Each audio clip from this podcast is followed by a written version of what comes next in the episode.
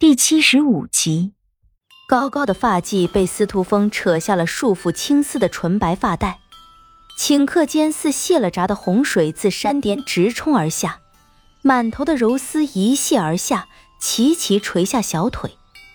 一身白衣，一头长发，全身上下再无其他色彩，满头的柔丝遮住他脸颊的轮廓，一瞬间，他花容失色。迅速转身抢过他将在半空拿着的纯白发带，怒斥道：“你做什么？快还给我！”呵呵，你的确是不能有那样断袖的癖好了。管彤慌忙的将一头黑发挽起，用发带绑住，脸颊红的厉害。你这人，好生无礼！管彤愤愤要走，却被司徒风抓住手腕。司徒风叫住管彤。脚步一拐，站到管彤面前。姑娘，我既跟了你这数月，自是不在乎多跟些日子。若是姑娘不嫌弃，管彤挣脱拉着他的手，打断司徒风的话：“哼，你是知晓我是女儿身，才说这样的话的吧？”管彤推开司徒风，几乎是跑着逃离此处。还没跑出去几步，司徒风一步迈出。身子犹如魅影一般出现在管彤面前，拦住了他的去路。就算你是男儿身，我想，我也会说出这样的话。自从见到你的第一眼，我就不再是我自己了。他日天涯，我想陪在姑娘身边，或生或死，两不相离。或生或死，两不相离。哼，那好，我且问你。你历过生死吗？司徒风神色不变，依旧是微笑的模样，微微摇头。那你可知，你这一生还有多长？司徒风依旧不缓不慢的摇头。那你凭什么对我说此生或生或死两不相离？司徒风像是被问住了，久久答不上来，脸色慢慢的沉下去。借着司徒风发呆的时机。管彤抽身走出花丛，司徒风像是彻底被问住了，呆呆的站在原处，竟没有丝毫要拦下管彤的动作。管彤在司徒风的侧旁停下脚步，低低的问：“你这话，也无非是用来诓我的吧？我是要把这当做一场真心话，还是当做一场你诚心诓我的玩笑？”管彤一定是对司徒风久久回不上来，保持沉默。而感到微微的失望、心动与失落，想来也就是这样了。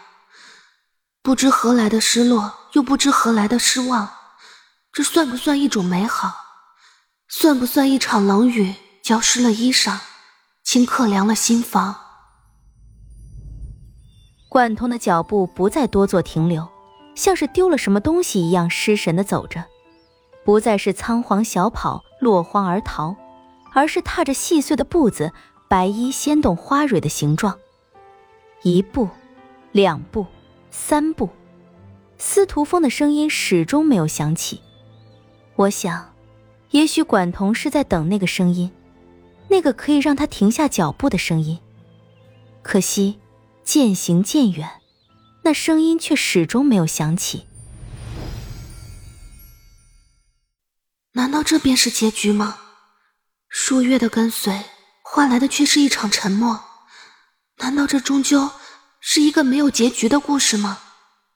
司徒风依旧一动不动，他当真不知道管彤已经走远了吗？我想他心里明白，而且想得透彻。谁能保证在漫漫岁月长河中始终坚守誓言呢？司徒风是浪荡随性的，说到容易做到难。可能他也不能确定自己能否真的做到一如既往。我以为司徒峰会就这样放管彤走了，以为他会在之后很长的一段时间里去确认好自己的内心，再去寻管彤。我甚至认为他可能终其一生也不能笃定自己有没有那般坚定的心，而导致他们此生山水两难逢。我很庆幸的是，那只是我以为。一个人走不寂寞吗？加个伴如何？管彤低着头走，目光所及之处不过三尺，一连三个问句，让他停下了脚步。面前一身青衣的司徒风坐在长亭栏杆上，一手抚着折扇，低着头，夕阳映照着他的侧脸，温润如玉。我也一个人走，走了很久。司徒风跳下栏杆，看着管彤。我承认，我从未想过太遥远的事，就像脚下的路。我只在意前面所能看到的路，有没有什么东西能将我绊倒。之前的话，是我一时冲动。我司徒风，难得冲动一回，就算这冲动会让我万劫不复，我也不愿在我今后的日子里。为今时的沉默，背着一个一生遗憾的包袱行走天涯，那是一种比死还重的负累，是我活着的累赘。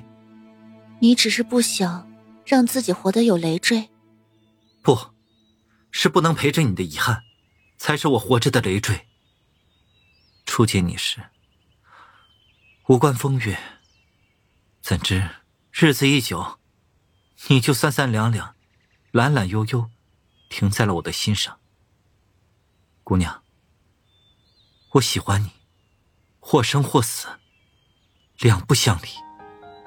就算是你给我的回答，你确定，你这不是另一种冲动？冲动完了这一回，又岂有第二回？姑娘，请。你跟着？自当跟着。等姑娘何时给了我答复？给了你答复。你就不跟着了？啊，这个，若姑娘不觉得在下脸皮过于厚了些，不觉得在下不支持，那我真要这样觉得，你还跟着？我知道姑娘是不会那样觉得的。哦，你就这么自信？司徒风也跟了上去，依旧是不远不近的距离。难道不是吗？管彤没说话，继续往前走。司徒风则一如从前，默默的跟着，也没有再去追问。十里长亭旁，一湖清水漾着粼粼波光，侧目望去，可见一湖秋水映着悠悠青山，好个艳色的光景，暖色的秋。月上枝头，银光透过叠合的密叶倾泻下来，在这废墟荒海中的孤岛上。管彤向我们述说着他和司徒风的过往曾经，不觉已到深夜，篝火依然跳动着，发出噼噼啪啪的声音。